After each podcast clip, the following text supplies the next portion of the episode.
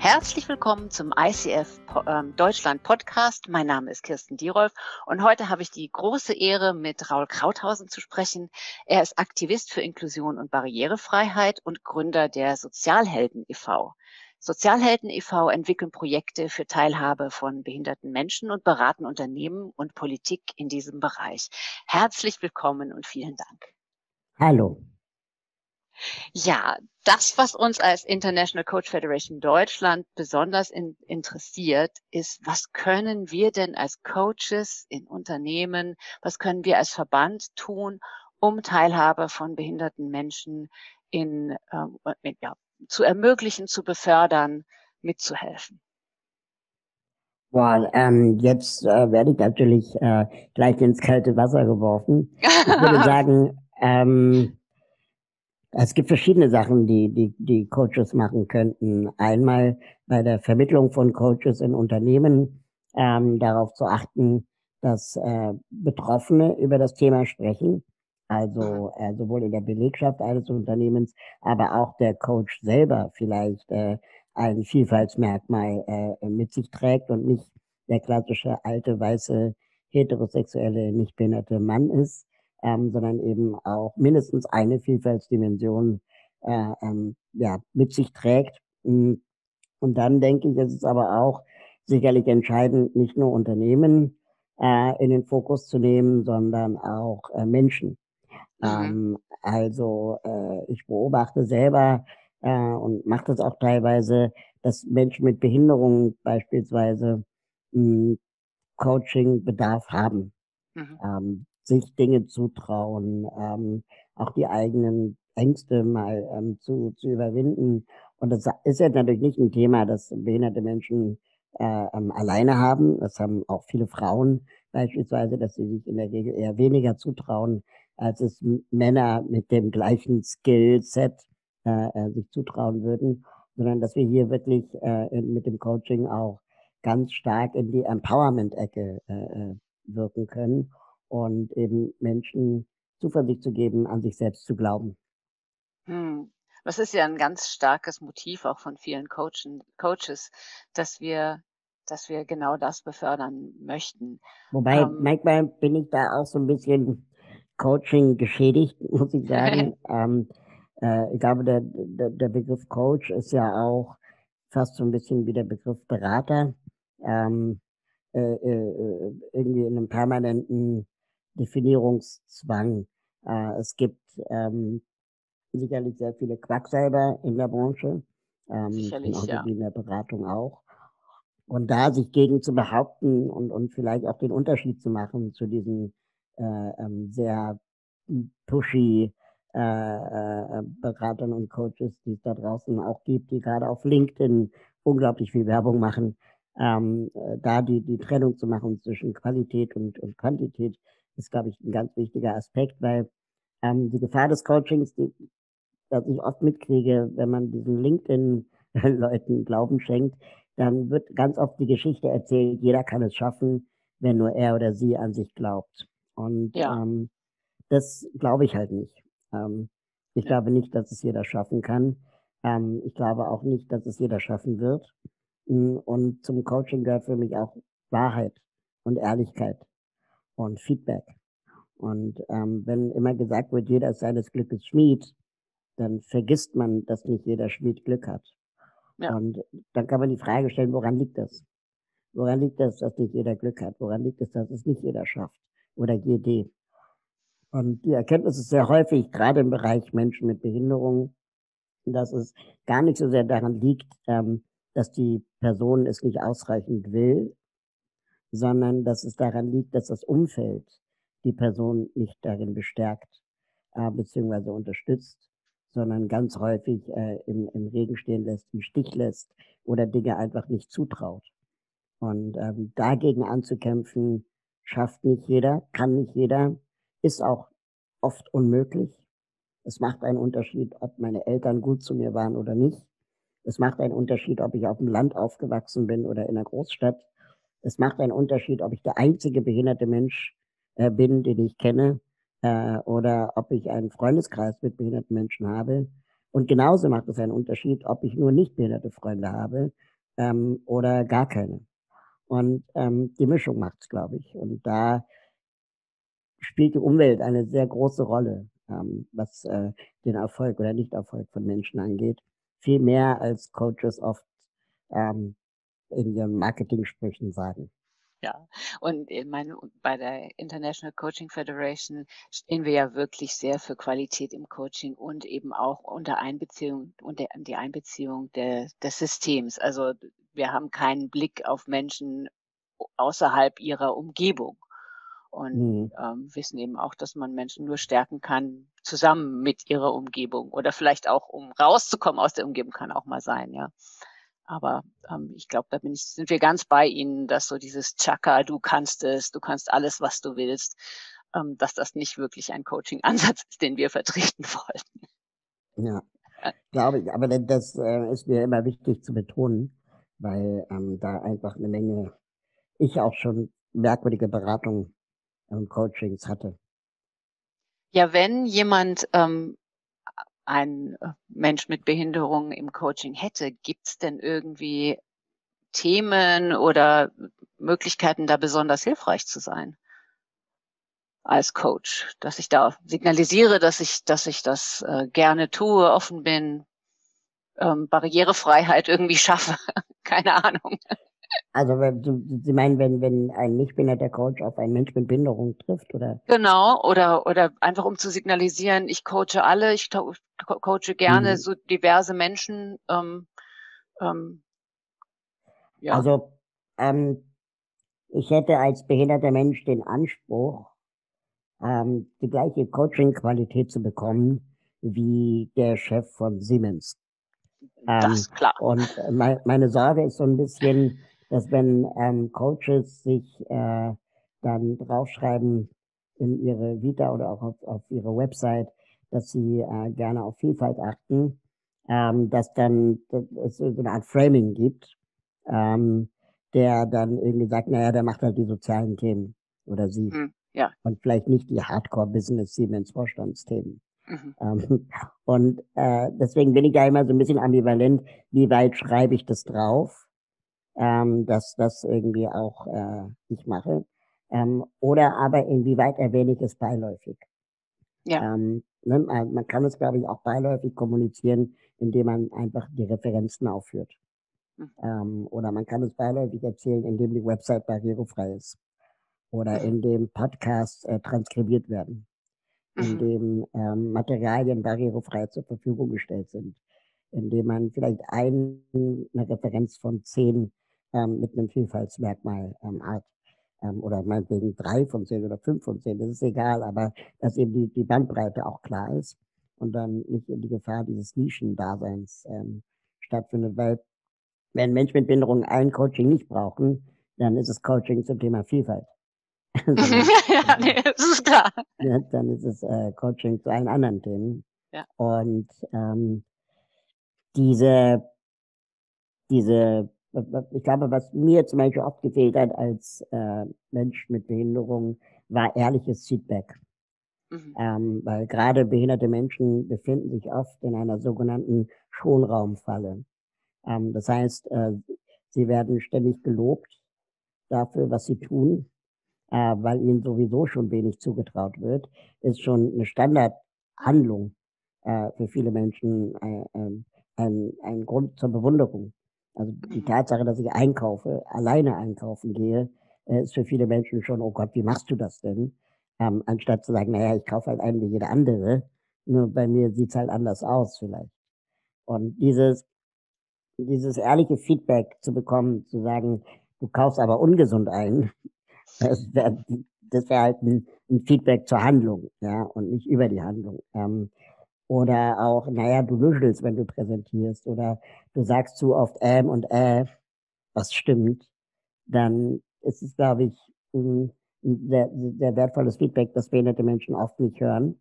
Mhm. Und ähm, das aber professionell begründet ist und nicht zwangsläufig mit der Behinderung äh, ähm, einhergeht. Oder wenn jemand, sagen wir mal, Probleme mit der Aussprache hat aufgrund der Behinderung, dann nicht davon abzuraten, zu sagen, ja, mach's lieber nicht, was auch eine Art Schonraumfalle ist, sondern dass man dann gemeinsam kreative Lösungen sucht, wie man dieses vermeintliche Defizit auch in ein Alleinstellungsmerkmal umdrehen kann.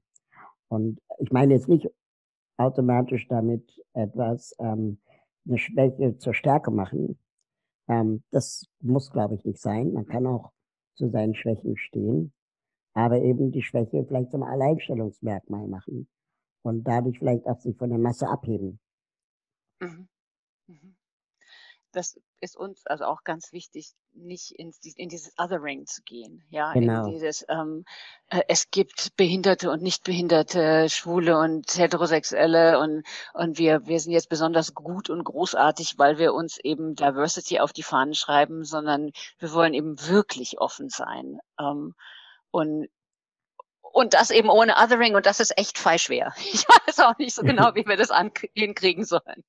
Und dann bräuchte man, glaube ich, auch Coaches, die selber äh, Diskriminierungserfahrung oder Behinderungserfahrung haben, ähm, weil das auch eine Art Safe Space kreieren kann.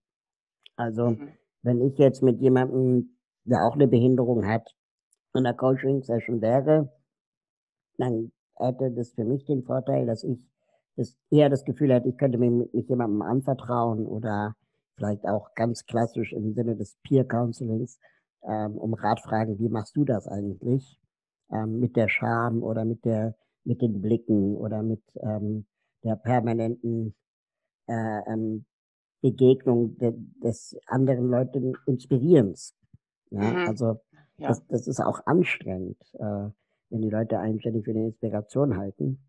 Äh, mhm. Weil ich oft auf Bühnen stehe und Vorträge halte und dann ähm, ich 90 Minuten reden kann, aber dann merke, dass nach 90 Minuten äh, äh, die Leute nicht zugehört haben, weil die so fasziniert waren von, von der körperlichen Erscheinung eines kleinen Mannes auf der Bühne, ähm, dass ihnen keine bessere Frage einfällt als, wie hat der kleine Mann Sex?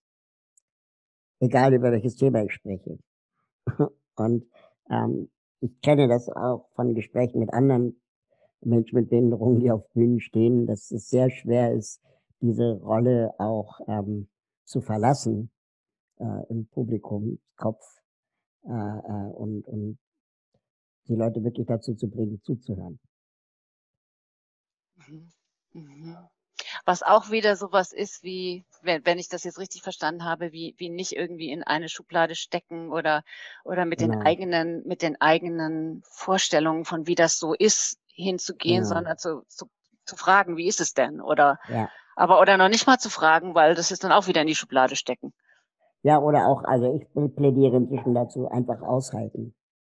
Ähm, die Neugier aushalten. Oder die Unwissenheit.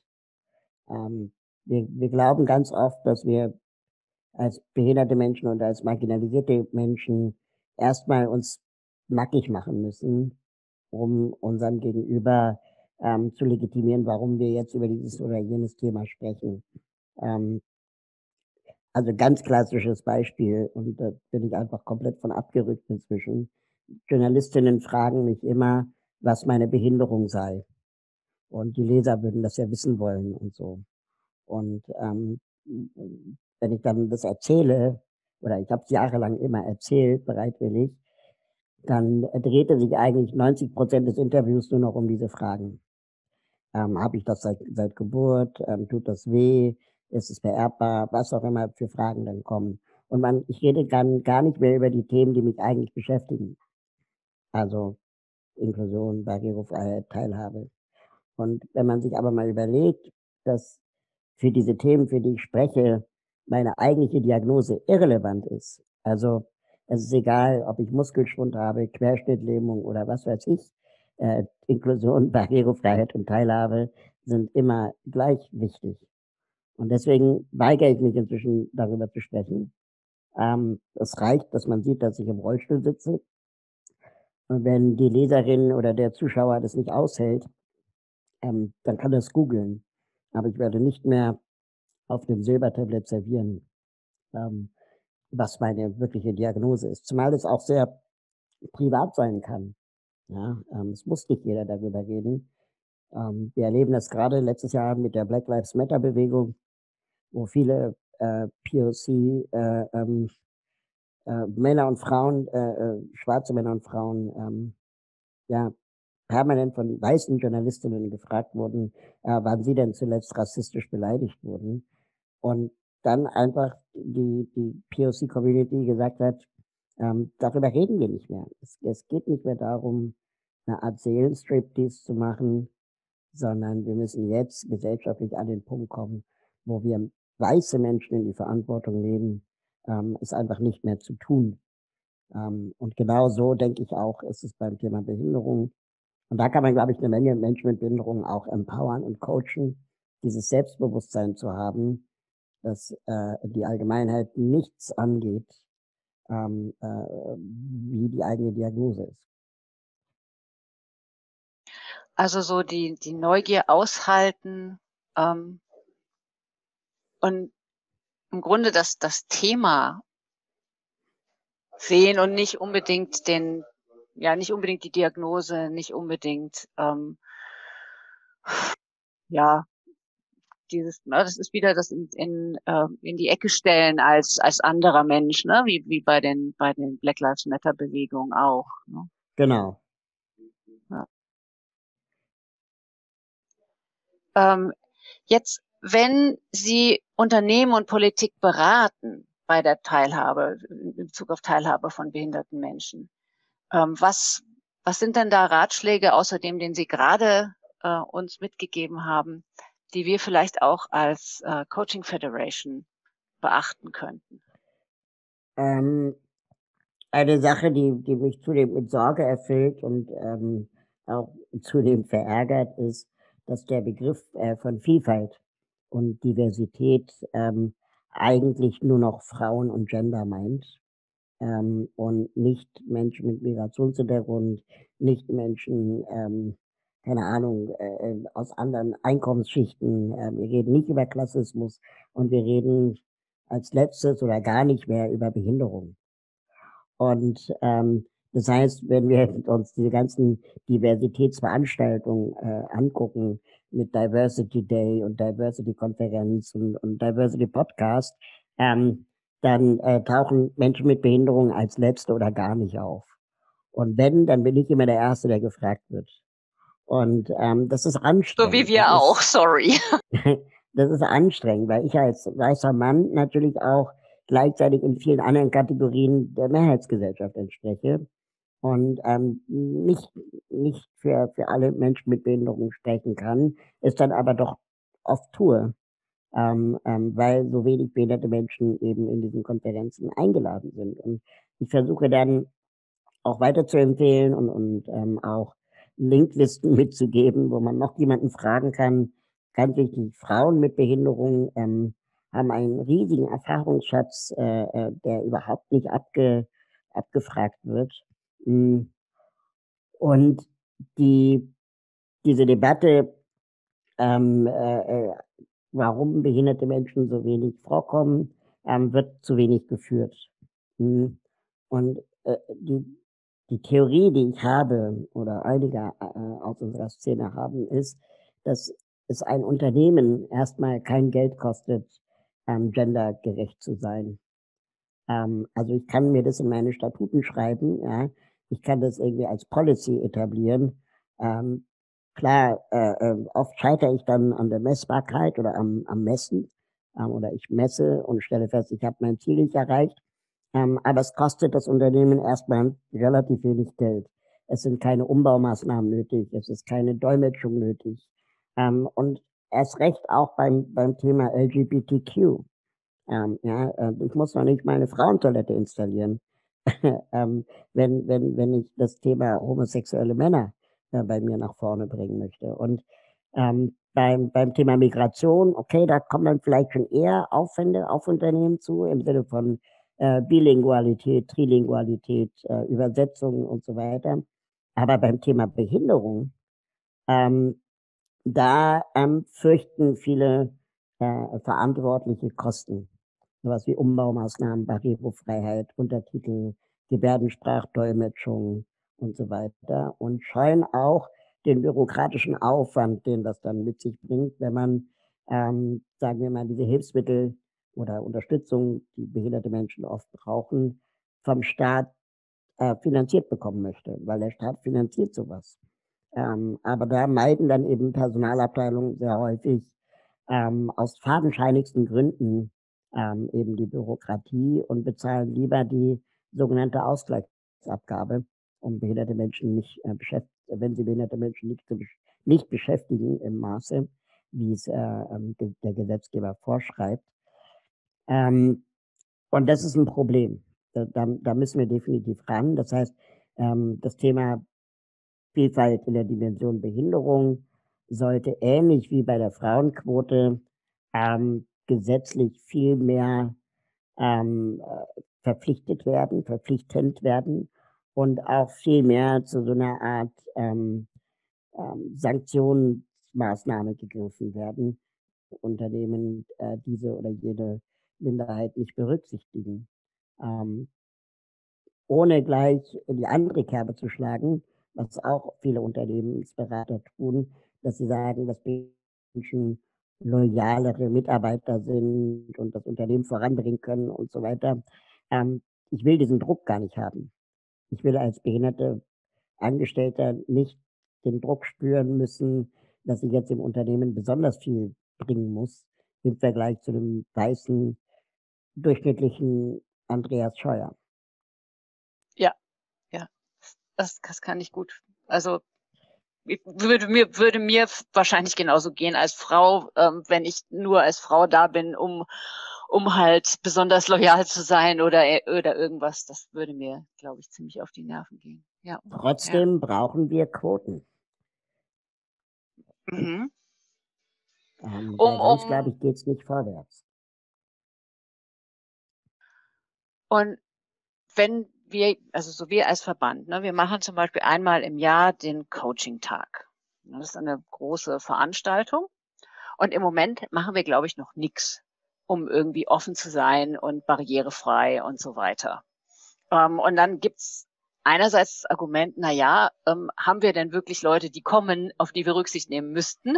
Und andererseits, wenn wir nicht auf sie Rücksicht nehmen, beziehungsweise Barrierefreiheit ähm, einführen, dann können sie ja auch gar nicht kommen. Haben Sie da irgendwelche Gedanken so aus zu diesem Henne- und Ei-Zyklus, wie wir da rauskommen können? Ähm, also auf jeden Fall braucht man Geduld.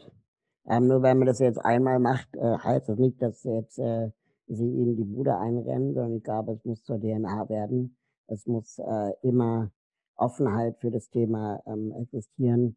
Ähm, oft ist es schon äh, ein Anfang, wenn man in der Einladung äh, zu einem solchen Event oder Tag formuliert, dass äh, besondere Unterstützungsbedarfe angemeldet werden können. Ähm, sowas wie Gebärdensprachdolmetschung oder veganes Essen. Ja. Ähm, und dass dann einfach auch da eine, eine Offenheit indirekt kommuniziert wird.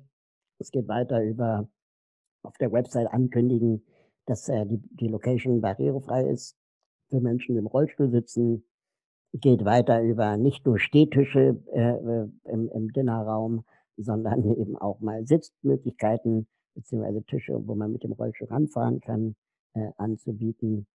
Ähm, bis hin zu, zur Vielfalt äh, in den SpeakerInnen-Auswahlen. Äh, ähm, also dann da eben auch mal einen Speaker mit Behinderung einzuladen oder, oder einen Coach, der aber nicht automatisch über Behinderung reden muss oder über Akzeptanz oder Überwindung oder so, sondern eben vielleicht über, keine Ahnung, das einmal eins des Keynote Speakings ähm, und dann äh, vielleicht viel eher auch Respekt innerhalb der, der anderen Communities bekommt, weil sonst ist er eben wieder in dieser Sozialschiene, ähm, wo, wo wir uns dann alle in so einer Wohlfühlblase ja, ähm, befinden würden. Ich glaube auch zum Beispiel, dass Behinderung und Achtsamkeit nicht zwangsläufig zusammengehören müssen. Ähm, also im Sinne von, das erlebe ich ganz oft, dass viele Berater und Coaches in dem Bereich ähm, das dann gleich mit Achtsamkeit und, und Meditation und Yoga irgendwie äh, zusammenbringen und dann eben Vielfalt noch äh, auf ihre Fahne schreiben. Und dann ist es wieder so ein, so ein, so ein Räucherstäbchen Astro-Ding, Äh, aber ich glaube, dass behinderte Menschen genauso ein Recht darauf haben, kein Yoga zu machen. Äh, ja, allerdings. Ich Behinderte auch. Okay, also vielen herzlichen Dank. Da haben wir ja einige ähm, wirklich gute Tipps und Möglichkeiten und wirklich super interessante Einsichten. Gibt es irgendwas, was ich jetzt nicht gefragt habe, was Sie noch unbedingt loswerden wollen? Ähm, ich denke, dass es total wichtig ist, eher die Frage zu stellen, ähm, inwieweit wir selber auch als Nicht-Betroffene Berührungsängste haben und woher, woher die kommen. Und ähm, die kommen in der Regel daher, dass wir wahrscheinlich den Umgang mit Behinderungen nie gelernt haben, weil wir in der Schulzeit äh, und so weiter nicht miteinander aufwuchsen. Hm, und das ist natürlich jetzt erstmal das niemandem Schuld äh, äh, von den Anwesenden. Ja, das sind strukturelle Gründe, das sind ähm, äh, äh sicherlich auch äh, Erziehungsthemen äh, dabei. Ähm, aber das ist jetzt nicht etwas, wo ich zwangsläufig ein schlechtes Gewissen haben muss. Ähm, wichtig finde ich eher, ist eine Art Offenheit ähm, für das Thema zu haben, die aber nicht in so einer übertriebenen Voyeurismus äh, umschlägt. Also ähm, Offenheit im Sinne von, ähm, ob der sitzt oder steht, ist vielleicht nicht so wichtig. Ob er sieht oder hört, ist vielleicht auch nicht so wichtig. Hauptsache irgendwie die Themen, die man miteinander hat, ähm, äh, äh, äh sind irgendwie kompatibel und ähm, dann diese Offenheit zu bringen, aber dann gleichzeitig eben nicht in Voyeurismus überzubringen, äh, wo man dann übertrieben genau alles penibel wissen möchte über die Behinderung. Also warum bist du blind, von Geburt an blind äh, und so weiter. Ähm, was du nicht willst, dass man dir tut, das fügt auch keinem anderen zu. Ist hier immer ein gutes Motto. Ähm, also wenn du nicht über deine Sexualpräferenz reden möchtest, dann frag auch nicht andere, ob sie Sex haben oder nicht. Ähm, und ähm, das kannst du gerne machen nach drei Tagen persönlichen Freundschaft schließen, kennenlernen und so, aber nicht ähm, beim Kennenlernen. Und mh, hm, dann diese, diese ähm, Offenheit ähm, auch, wie soll ich mal sagen, zu anderen darin zu ermutigen, offen zu sein, eine Behinderung eher zu begreifen wie eine Haarfarbe, die mal einschränkt, mal nicht aber nicht zwangsläufig die alles prägende Eigenschaft sein muss. Und das ist, glaube ich, schon ein großer Anfang. Äh, da, man, da kann man auch eine Menge im Internet so nachlesen. Da gibt es viele Leute, die schon viel zu gesagt haben. Und mh, hm, dann der zweite Tipp, den ich immer gerne noch mitgebe, ist, ähm, rede nicht von den sogenannten Barrieren in den Köpfen. Ähm, das ist auch so ein, so ein Satz, der sehr häufig gesagt wird wir alle haben ja Barrieren in den Köpfen und die müssen wir erst abbauen, sondern stell dir ganz konkret die Frage, welche Barriere kannst du abbauen? Weil eine Barriere im Kopf, die, die, die ist schnell gesagt, aber ähm, die führt noch nicht zu der Handlung. Und die Barrieren in den Köpfen existieren nur, weil wir nicht einander begegnen. Und ähm, wir begegnen deswegen einander nicht, weil ähm, die Barrieren im Alltag also physisch existierende Barrieren, äh, ähm, uns daran gehindert haben. Treppen, fehlende Aufzüge, fehlende Untertitel. Das sind alles Gründe, warum Teilhabe nicht stattfindet. Und ähm, das ist, glaube ich, ganz wichtig, dann eben zu sagen, okay, welchen Beitrag leiste ich, um Barrieren abzubauen, physikalisch oder technisch, ähm, und nicht nur im Kopf. Hm. Und am Ende dann der letzte Rat. ähm, von Inklusion ist ja sehr viel die Rede im Moment und dann wird auch gerne von Teilhabe gesprochen. Ähm, aber Teilhabe ist, metaphorisch gesprochen, letztendlich dann auch nur der oder die Zuschauerin im Kinosaal. Ähm, aber es ist nicht der oder die Schauspielerin auf der Leinwand. Das wäre nämlich Teilgabe. Und ähm, das heißt, wir dürfen nicht nur über Teilhabe reden, jemand kann irgendwo mitmachen und klatschen, sondern wir müssen auch über Teilgabe reden. Also Wissen miteinander teilen, Kunst miteinander teilen, Erfahrung miteinander teilen, auch von Behinderten an nicht behinderte Menschen. Und ähm, erst dann entsteht ein Teilsein, also eine Gemeinschaft. Das klingt wie ein super Schlusswort und ein prima Rat an alle, die jetzt hier draußen an den Rundfunkgeräten sitzen und zuhören. Vielen herzlichen Dank, Herr Krauthausen. Sehr ähm, gern